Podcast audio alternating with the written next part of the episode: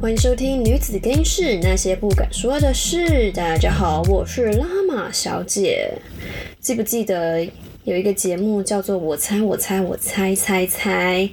吴宗宪跟阿雅姐姐都会说：“真的假不了，假的真不了。”但是你真的有那个眼光去看出那个假的是真不了吗？哦，这一集呢，我们要继续小聊一下宋智雅，小聊而已啦。它是整个这一集的主轴，可是呢，我其实会去讲一些我在网络上看到贾明远的这个文章，我后面跟大家讲，这太精彩了。好啦，宋智雅大家应该都知道吧？最近她不是深陷了假货风波吗？就是她在 Netflix 上面一个很红的实境秀，叫做《单身级地狱》。嗯，它是一个韩国的恋爱实境秀。如果你在这个实境秀里面有跟其中几个男生有配对成功的话，你们就可以去天堂岛的酒店住一晚。如果配对失败的话，你就只能住在。地狱岛，然后自己自给自足的生活。我说真的，他真的很夸张。我去查，他在节目里面换了三十五套衣服，五个行李箱。五个行李箱哪塞来这那么多啊？是在把整个衣柜都搬过去了吧？哎，最可以的是他的妆容跟头发都超完美的耶！我就不相信有哪个女生去游泳池的时候哇，可以绑一个高马尾，然后都完全不脱妆，然后就拿着一个香槟在跟男生聊天。游泳池不就是要拿来游的吗？怎么会拿来泡水的呢？你看隔壁那一棚的金议员，他多认真啊，还在跟那个男生比自由式哎，这个女生真的是超真实。其实我里面还蛮喜欢这。个议议员的，好了，拉拉回来啦。可是我说真的，你说宋智雅她带假货啊，买假货啊，谁哪个人从小就可以有享用真货的那个福气？这世界上真的没几个，这没有几个富二代啦。你现在网络上看到的很多 IG 的网美，其实那个很多都嘛是借来拍照。为什么我会这样子去想呢？或许那些网美都会自己自己背书说，哦，没有，那是我自己赚的，我自己开直播啊，有自己存钱啊，投资房地产啊，blah blah blah。OK，半真半假，因为我们不是当事人，我也不知道那些东西怎么来的。可是大陆真的有这种，呃，借名牌呀，借酒店啊，一起包场拍照的这种假名媛的跟团旅行团。这个等下会我会跟大家说，可是我想跟大家分享一个，应该是大家普遍的经验吧。没有有谁没有买过假货？我是我说的假货，不是什么假包啊、假鞋啊、假潮牌啊。你就回想你小时候，大家有没有买过库洛魔法卡？女生有吧？库洛法卡以前不是都在书店吗？它就是那种用那个塑胶套子，然后一格一格这样摆好，然后一张都还卖十到十五块。那个其实是盗版的啦，谁没买过？那你也是买假货啊？啊，更不用说男生，小时候我们不是很喜欢玩那个游戏王卡吗？大家其实都是拿假的，好不好？其实真真的游戏王卡很贵耶。通常呢，可以拿出真的游戏王卡，就上面有音标啊，然后还有镭射防卫标签的那种人啊，家境都真的还不错。然后那些人就会很拽啊，就说：“嗯，你看我拿的是真的真的白龙，真的游戏王卡，你这个是假的，啊，你这个输啦，你这个点数不算啦，你这五万点根本就只有五千点吧，我打打爆你！哦，反正谁没有买过假货啊？说这你爸也买过假货给你啊，对不对？”我爸呢，以前就是很喜欢买那种路边盗版的 VCD。很久以前的时候，以前那个盗版没有抓那么严重的时候，大家有没有印象？就是有那种货车司机啊，他们会在一整拖的那个盗版 VCD，就是最近很流行什么什么卡通啊，宫崎骏的卡通啊，或者什么皮克斯的卡通刚上映没多久，他马上就可以弄出假的 VCD，然后在路边卖。然后甚至以前在夜市也有那种盗大型的那个盗版的摊贩啊，就挂那个整个摊位超大，然后挂一排一排的那个 VCD 啊。它是没有人固定，它是有点像是那种诚实商店。只要你拿了那个 CD 啊，比如说一片一一个一个 CD 可能五十块一百块，你拿了几片，你就要投多少钱在中间的那个纸盒里面，就有点像那个你去拜拜的时候啊，买金纸，然后他会要求你说，如果你有买金纸的话，现场是不用跟你收钱，就是要自己投钱在那个随缘箱里面。以前盗版就是这样子来的啊。然后我还记得以前我我跟我爸去逛那个夜市那个盗版商店的时候，就是远处啊，大概隔六七公尺处就有一个阿迪亚，他坐在那个机车上面抽烟，就是在那边揭示说哪一个人拿了 DVD 没有投钱就会被揍。以前就是真的有这个生活经验呐，就是路上很多都买有什么假 VCD 啊、假名牌鞋啊，还有不要忘记啊，你我记得我妈小时候。我跟他说，我想要一个艾迪达的外套，黑色的。然后，好啊，我妈就说，哦，好啊，反正有机会我就帮你买。然后他就真的买给我咯。然后我就仔细看了一下，不对啊，这这不是艾迪达，他那个是 Adidas，Adidas 是它假货是 A D D I A S，可是真的是 A D I D S。就是 你不仔细看，当然看不出来那个是假的啦。可是，突然连我爸妈都在买假的东西送我了，何况是一般的一般的人，就普罗大众。对啊，这啊，反正爸妈，我觉得爸妈也是一个心意啦。他会觉得说，干嘛干嘛花那个钱去买买正版的，宁愿把那个买正版的钱一半省下来啊，带你去吃好料的啊，帮你买制服啊，帮你买好看的那种球鞋啊，每个学期可以给你换一双。就觉得当爸妈其实也蛮辛苦的耶。再说，我其实我其实，好，我其实也蛮穷的。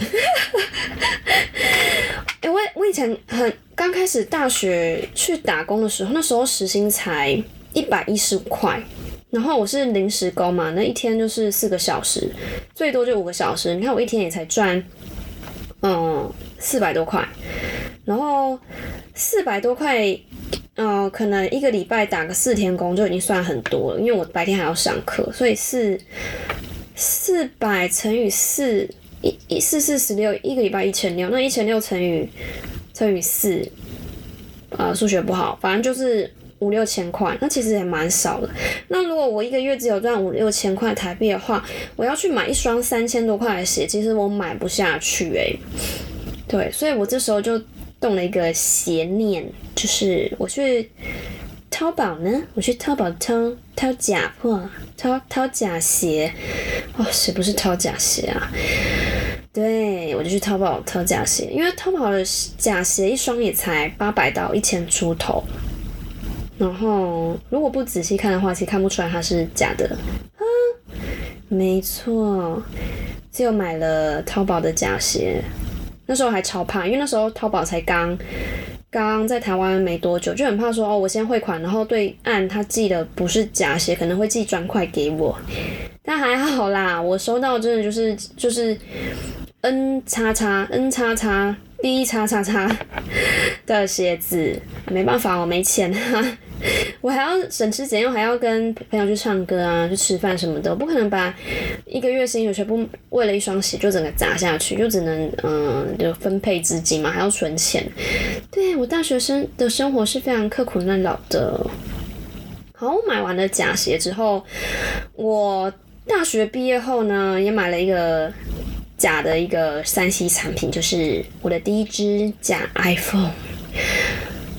嗯，我我用台币八千块在虾皮上面买了那种他说的应该叫什么？呃，整新机，它好名名义上是讲整新机。好，然后它那个是面交的，就是说你。嗯，他会给你检查说那个，我记得我是跟一个姐姐见面交啦，我就是跟她喊价嘛，然后就下标就八千，然后就面交八千块给她，然后他就给我看说，哦，这个这个手机呀，我那时候是买六然后他说这手机正面这样子啊，背面这样子啊，都有检查过啦，我们都是全部都有软体重灌的，啊，所以不用担心啊，然后我就把钱块给他，然后就把那个 iPhone 给我。然后一开始我觉得超开心，说耶，我说：“你可以人拿到人生第一次人生第一次 iPhone 了，我就超开心。我管它是是二手还是假的，我就其实不是很介意，就是。光是你拿到那个手感，就跟以前拿安卓手机完全不一样。加上划开的那个感觉，你也知道，iPhone 它的软件它是比较符合人体工学的，就是拿了就很开心。可是好景不长，我大概用了两三个月之后，就发现它的电池急速的掉电，就是你可能充完电，哦，充百分之百，然后结果用了半小时，它就直接掉到三十趴。然后掉上它就是之后就直接断电，就觉得啊，我也不可能去找这个虾皮买家讨公道，因为毕竟都过了三三四个月了嘛，啊，是自己认亏啊。你毕竟贪小便宜，用八千块去买了一个来路不明的 Apple，对，那为什么我我我后来为什么发现它是拼装机，就是。因为电池已经烂到不行了嘛，所以我就跑去 Apple Store，我就跟他说我的我的手机现在有这个问题，可不可以帮我解决？然后我后来那时候才知道说，原来 Apple Store 有这么好服务，就是说如果你是嗯。就是正牌的 iPhone 的话，它会免费帮你换电池，换一颗新的给你，然后你完全不用付钱。但是前提是要确认这个机子是就是从里到外百分之百是他们原装厂牌出去的然后。我就把手机给那个店员，然后店员他就去那个办公室里面试了一下，然后他回来。就一个用一个很尴尬脸看着我说，嗯，因为你这只呢不是不是原厂的，然 后讲话就是非常 非常的保守，可能 员工训练素质很好，不会得罪人。他说你这个是呃不是原厂的 iPhone，所以我们这边呢没办法帮你换新的电池啊，不好意思啊。然后我才知道啊，超丢脸的，那这个是假 iPhone，就那时候才确认这个是假的，然后超尴尬的。可是不能说，虽然它是假 iPhone，它也超爆耐用，就是它摔到地上，然后直接就是那个。iPhone 它荧幕跟背面是直接可以断成两半，就像那个打开那个打开你的荷包，然后直接裂成两半，然后底部还粘在一起，就变成一个摊开的手机。然后你再把它折回去盖起来，像书一样盖回去的时候还是可以用，只是它电池就是烂掉。好，这就是我第一支假 iPhone 的故事。那讲 iPhone 还不够，我还买过假名牌包。对我买过假名牌包，毕竟我是一个市井小民嘛。嗯，那时候其实也是一股脑啦，因为我说真的，我没有背过名牌包，然后。我我开我才刚出社会没多久，然后一个月月收入也才三万三万多，然后好的话可能四万多。可是光是台北的房租或生活费，总零零总总加起来，我一个月可能存五千到一万就已经非常阿弥陀佛了。好，那时候台北嘛，我台北就是会有一种让人纸醉金迷的感觉，就是台北女生蛮会打扮的，而且我发现她们就是至少。不管是真的还是假的，我发现台北女生很会背一些名牌包，穿搭也蛮好看的，嗯。最基本款就是那个小香嘛，小男哦，黑黑的小香，然后不然就是那个那时候九令背很红的那个 GUCCI 的贝壳包，哦，再来就是那个马梦包，马梦包我常常看到人家在背的，甚至有一些外籍的外籍的小小姐姐也是有在背，他们也蛮爱背马梦包，然后我就想说，嗯，好，那是不是一个时候就是我该去买一个名牌包了？但是。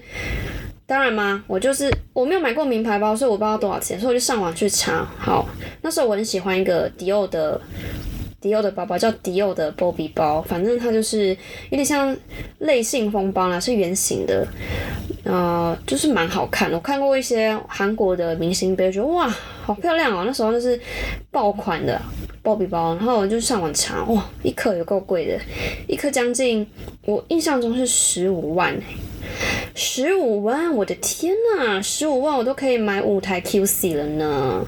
对呀，好夸张哦，超贵的。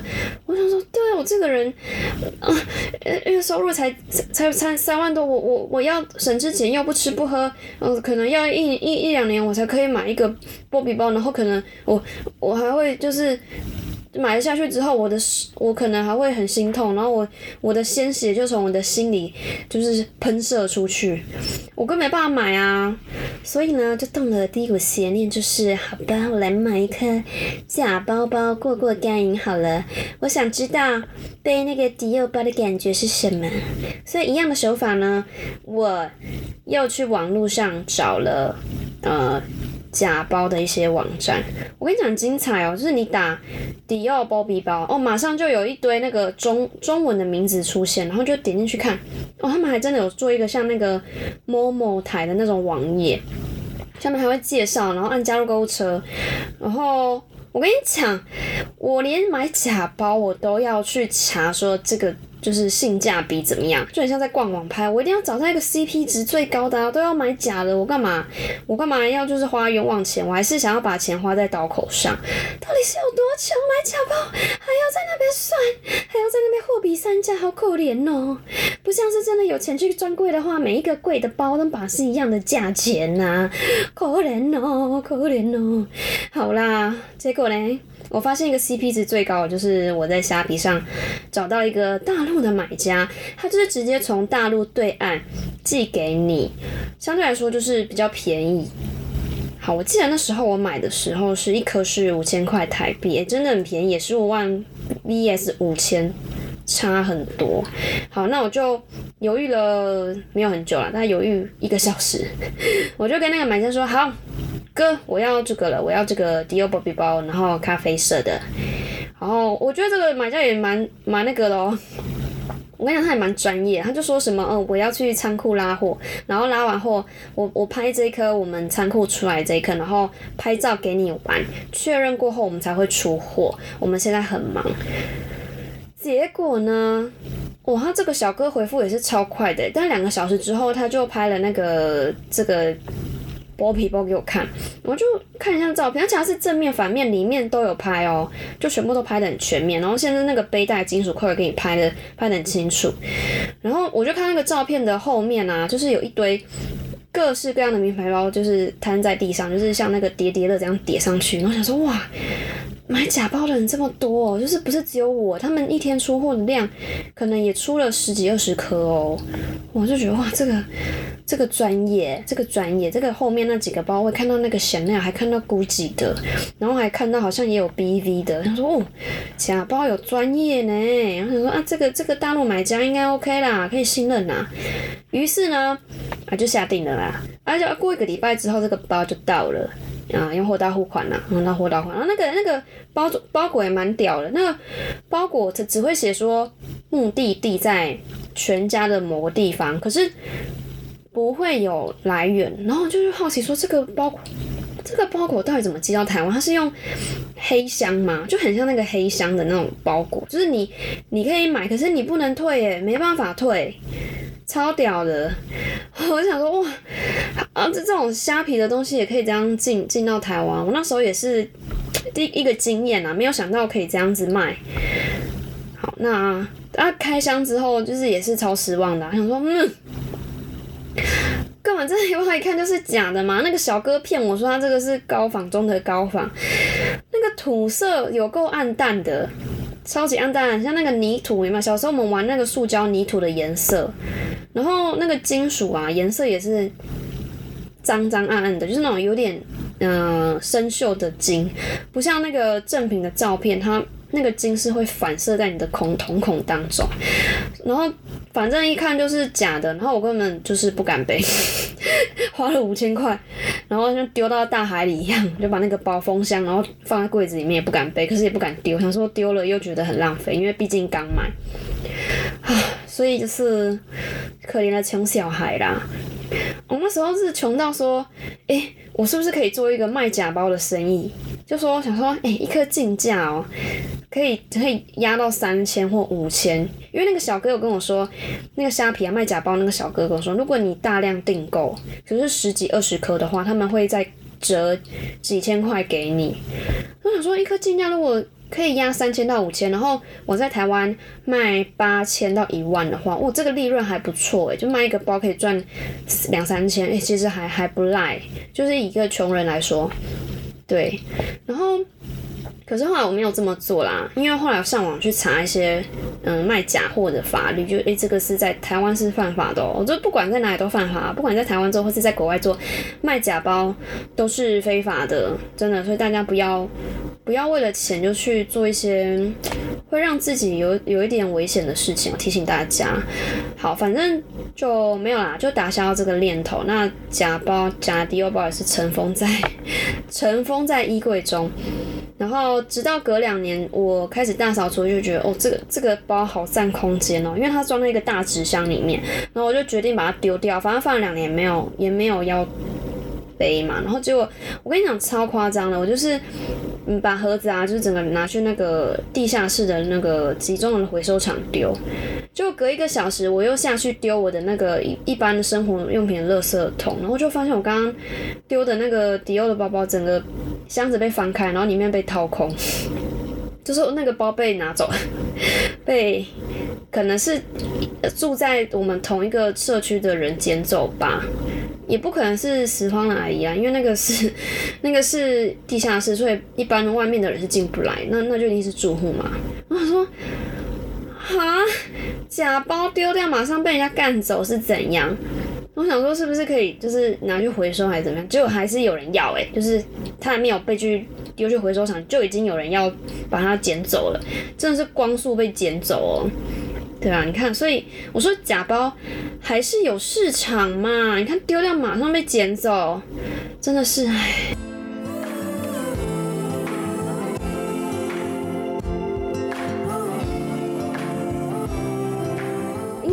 宋智雅事件呢，我就打，我就在 Google 上想说，应该不会只有宋智雅做这种事情啊，一定一定还有什么人跟他一样，是就是这种包装的方式，然后把自己捧很高，所以我就在 Google 打假王美、假名媛，然后你知道我打假名媛出现什么吗？我我出现了一个就是简体字写的文章。呃，这可信度应该蛮高的，因为他是一个网友，他说他用呃五百块人民币看透了呃贾明远的生活，然后那个文章很落落等，然后包括那些假名媛怎么一起去凑单啊，然后去住酒店啊，一起共享呃爱马仕包啊，甚至一起共享一台法拉利，就是发大家平分，然后一起来拍照包装自己。我就点进去看，哇，惊为天人呢。呃，大家应该知道，就是上海浦东，它是一个呃上上上上流社会才住得起的一个酒店。然后他们那个一个晚上哦，我我忘记了，他那个是什么酒店，那真的是蛮蛮复杂。反正就是上海青浦的某一间高级酒店，就是类似像台中林酒店或是台北 W Hotel 那种等级。他那个晚上一个晚上是五千块人民币，然后然后他们就是四十个人跟团，就五千五千除以四十个人跟团进去住住一个晚上，然后就轮流在里面拍照，可能就是比如说呃四十乘四十个人除以除以八好了，就是一组一次一次八个人，然后分五个小时进去这个酒店拍，从早拍到晚。然后你看一五千人民币除以四十的话，就是一个人平均是一百五十块人民币。哇，你就花一百五十块人民币就可以进去享受，不知道是一起住还是怎么样，反正就是可以去去拍照啦，然后 PO 在你的微博啊或是 IG 上面，然后让大家知道说你过得很好。然后更夸张是，这这个博主啊，这个写文章的人，他说。连下午茶一顿哦，都要十几个人分。然后你拍完哦，比如说五个人拍完，后面还有五个人要拍，你拍完是不能吃的，因为后面还有人要拍。对，就是有点这样借场景在那边拍照的概念，就是哦，有个荒谬。然后我想说，对啊，那个台湾的网美不是也会这样，就是明明是同一个场景，然后他们可能会摆盘，然后换个位置，然后可是这个场景也太相似了吧？会不会是同一天拍的？我甚至心里有这个怀疑，就是 A A 网红跟 B 网红或 C 网红，他们根本就是好姐妹，然后轮流就是共享一个下午茶，根本不是他们自己去吃的。对啊，不得而知。然后更夸张，就是这个大这些大陆的假名媛哦，他们连包包哦，包包都会分。就是大家知道世界顶规的包包就是爱马仕嘛，就是一颗都要几百万。然后他们就是说，嗯、我就有看他们的那个微信的那种。群主的对话记录，就像我们那个赖群主嘛，就是你可以喊价钱，就说我，比如说我是拉玛小姐，我要我要租这个限量款的爱马仕包，可能一年只有生产五到十个，我要我要租，我就是用一千五百块人民币租一个月，然后就是每个人就是像租那种租衣服的概念去租租租租租，然后去去就是拿这个爱马仕包，然后拍照，然后再传，再打卡，再上传。超屌，然后看到后面更屌，他们连法拉利都可以分呢。我看他们对话记录是说，呃，六十个女生，她们每个人花一百块人民币拼团一台法拉利。拼团的意思就是像我们在喊价啦，他们大陆就叫拼团，就是有点像凑单的概念。然后，嗯。就好笑哦，就是那个博主说，咔咔咔一顿的拍照结束之后，这世界上就多了六十个年轻的法拉利女车主。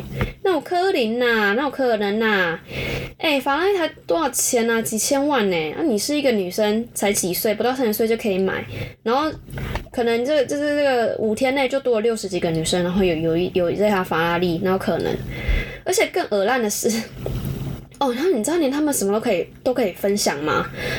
除了包包、下午茶啦，嗯，酒店的钱呐，连丝袜、名牌的丝袜都可以轮流穿呢。就是他有说二手的 GUCCI 丝袜，二手 GUCCI 丝袜，然后你我穿完这个 GUCCI 丝袜换你穿，然后再换下一个人穿，可能一一双 GUCCI 丝袜换让三个人轮流穿，然后拿去拍照、穿搭什么的。哦，我告台哥。而且是名牌的丝袜，应该不能洗吧？我不知道，我没有买过，我没有买过姑姐的丝袜哎。如果这姑姐的丝袜一条大概多少钱？有人知道吗？应该也要一两万吧。然后一两万拿去洗破掉哦，烧毁，真的烧毁，烧毁了，烧毁丝袜哦。那那种前一个女生如果她有脚臭嘞，啊如果她妹妹很臭嘞，好可怕，不要。不要不要不要不要！我我我不穿丝袜，我我觉得不不怪太哥的啦。哦，那呃，这个好了，拉回来，这个呃，大陆的博主啦，这个潜入假名媛的博主就就 po 网我在上面就讲说讲这这些假名媛的生活。那当然很多网友就问这个这个博主说，哎，你你知道什么？他们每天都要假装自己去住下去吃下午茶住酒店呢？嗯，那这个博主就说，当然是为了包装吗？包装啊！这世界上哪有那么多的白富美？啊，真的哪有那么多白富美？这世界上有那么多周扬青吗？周扬青也只有那一个啊，对不对？啊，那个孙云，你就只有那个孙云云啊，不然还有什么？还有什么云云？嗯，对不对？哪有那么多富富二代千金呐？我够旧的啦，吼！那网络上那么多网美都破六十几万，这边香奈儿香奈儿去哪我可怜呐？好，那我说这个社会嘛，其实就是男人跟女人嘛。啊，嗯，那女女人是拿来做什么的？而如果一个物化角度说，是。给男人带出去撑场面用的啦，哦，女生有时候有这个用处，但是我不鼓励哦，我不鼓励，我不鼓励，就是你变成男人撑场面的一个替代性的用处啦，不要这样子。好，那这些假名媛他们为什么要包装自己？诶，就是。嗯，大家知道嘛？就是如果嗯有些大老板或是富二代，他们要去一些饭局，那饭局总不能自己去吧？饭局如果带一个漂亮的妹妹去给朋友介绍一下，朋友至少会觉得说，哎，你不错哦，行情很好哦，旁边还有一个漂亮的妹妹在旁边哦，美拜呢，让人羡慕。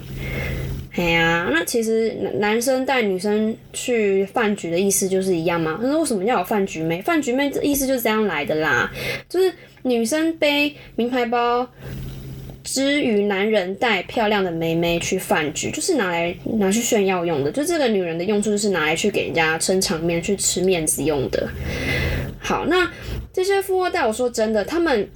不会想要找普通的女生啊。如果诶，如果一个没有要结婚的状况，结婚就不一定了。可是如果他们要结婚，就纯粹只是去饭局吃饭而已，他不会找普通人嘛，一定是找漂亮的嘛。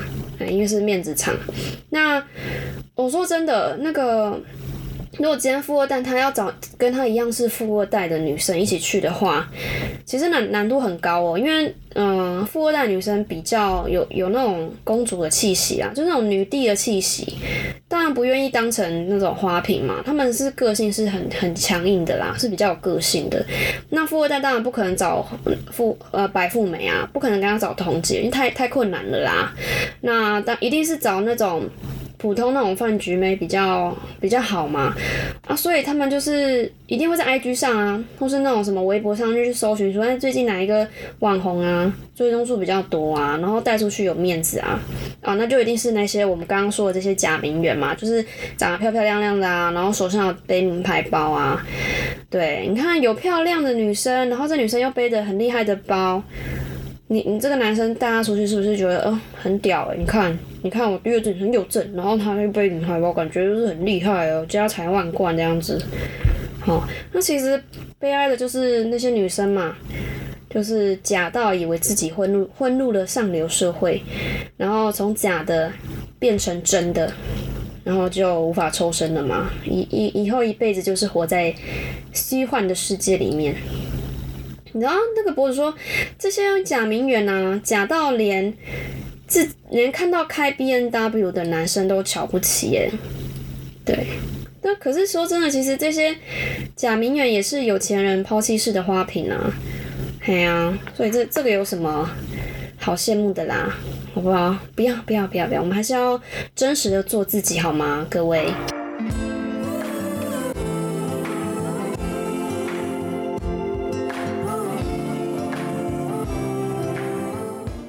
各位听众，最近 Netflix 要上档一个叫做《创造安妮》的影集，它在二月十一号会上片，跟我们这个主题超有关系的。它是一个真实故事改编的哦，就是在讲说，二零一三年有一个一九九零年后出生的俄国女孩安娜，安娜，她跑去纽约淘金的诈骗的故事。那他什么什么是创造安妮呢？这个故事就是在讲说，有一个出生俄国的女生，她在德国长大，然后她就化名，她本名叫安娜索罗金，她就帮自己弄一个假名叫做安娜迪亚。然后从二零一三年她到纽约之后呢，她就开始她的诈骗之旅。然后在她来到纽约之前，她又跑去巴黎留学。所以他有很厉害的留学经验，还有他语言就是语言是天赋非常的好，他会说法文，会说英文，会说德文，还会说俄文。然后他就精精心的在 IG 上面包装自己的形象，把自己包装成真正的富二代的名媛。他说他自己是德国富贵人家的继承人，坐拥六千万欧元的财产。就是真实故事。那为什么他最后会变康？最后变康原因是因为他跑去做住五星级饭店，然后结果那些房费啊都付不出来，才被人家踢爆说哦，他是一个假名媛啊。这样是不是跟我们的宋智雅小姐有点像呢？有一点呀，有一点。但我还是要劝大家，如果你现在还是活在那种纸醉金迷的世界里面，赶快抽身出来，真的赶快做自己。就像我当初把假名牌包丢掉了，因为我知道我买不起，所以我也。不会背，我就宁愿背 IKEA 的布包在路上，因为我觉得这样子比较自在，那才是真的我。我背一个假的包包，我就觉得自己还是假的。我不会因为我背的这个包包，我就觉得自己是真的有钱人，因为我我的名牌包里面没有钞票，没有大把大把的钱，所以我背这个包包，我并不会感到觉得说我有自信。好，我的心态是这样子，我不知道，我不知道你的心态是怎么样。好，那最后我们还是要讲一些比较有深度的内容嘛。哎，就是说，为什么我自己会抽身呢？其实我也经历经历过一个过程，这过程也是每个人经历经历到的啦。就是大家知道一个心理学学家吗？三 民民主那什么三民三民主义课。公民课啦，公民课不是那时候都会考一个心理学家叫米德吗？米德是说什么的？他就不是有提出个理理论叫做主客我的理论吗？就是主我跟客我啊，主我是什么？主我就是说你知道你自己是谁，对，你知道你自己是一个穷困人家出生的小孩，像我，我就知道我自己是一个穷苦人家出生的小孩。客我呢是说别人对我的评价，嗯，别人觉得我就是一个穷苦人家的小孩。所以，如果跟克我整个交织出来的结论，对于拉玛小姐是什么？穷苦人家的小孩，没有什么特别的啦。所以米德就是说。主物跟客我交织的过程呢，就塑造你这个这个人的性格，就像是，嗯，你你心里面住了一个天使，一个恶魔，然后来来回回不断的对话，然后造成你之后社会化的这个过程，就慢慢认识到自己是谁。那我觉得，对啊，每个人都是在，呃，别人的评价，嗯，成型的嘛，然后。自己呢，当然会调整嘛，会觉得说，啊，我是真的是人家讲的这样吗？当然有一个主我跟客我的拉扯的过程。那我是觉得说，对人活的其实蛮累的，就是有时候你可能因为身上没有什么配件，你就不值得交到同样配件的朋友。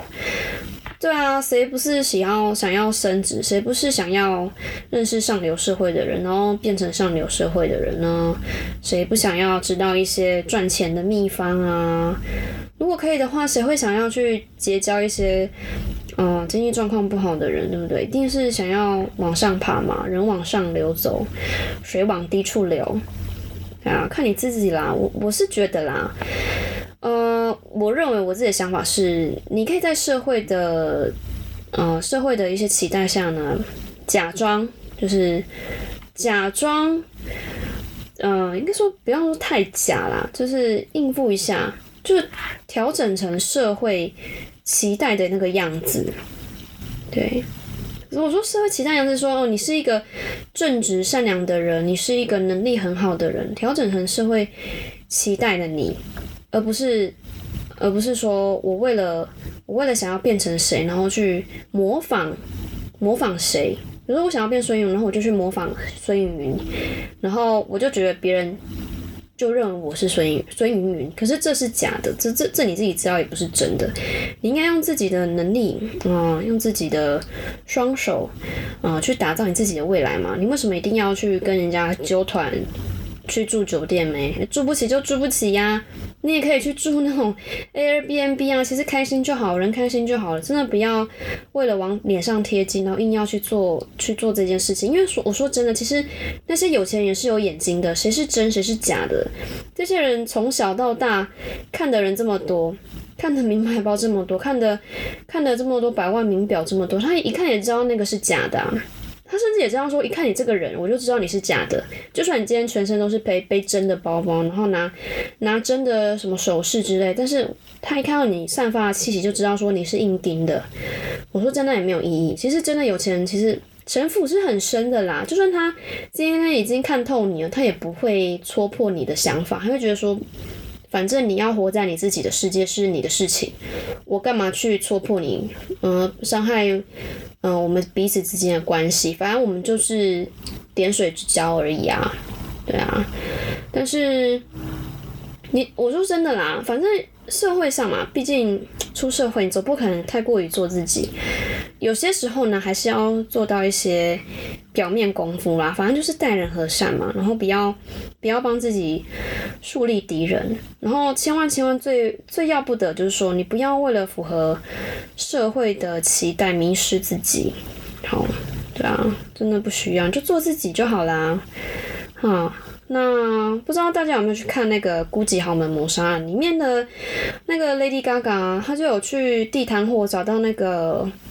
假货的那个卖家嘛，他就全部把那假货全部扫货，然后扫到那个他大伯的那个办公室里面，就说：“哎哎，那个伯伯，那个路边摊都在卖我们估计的假货，哎，很没有品质，是不是可以，可不可以去管动这些假货的商人呢？”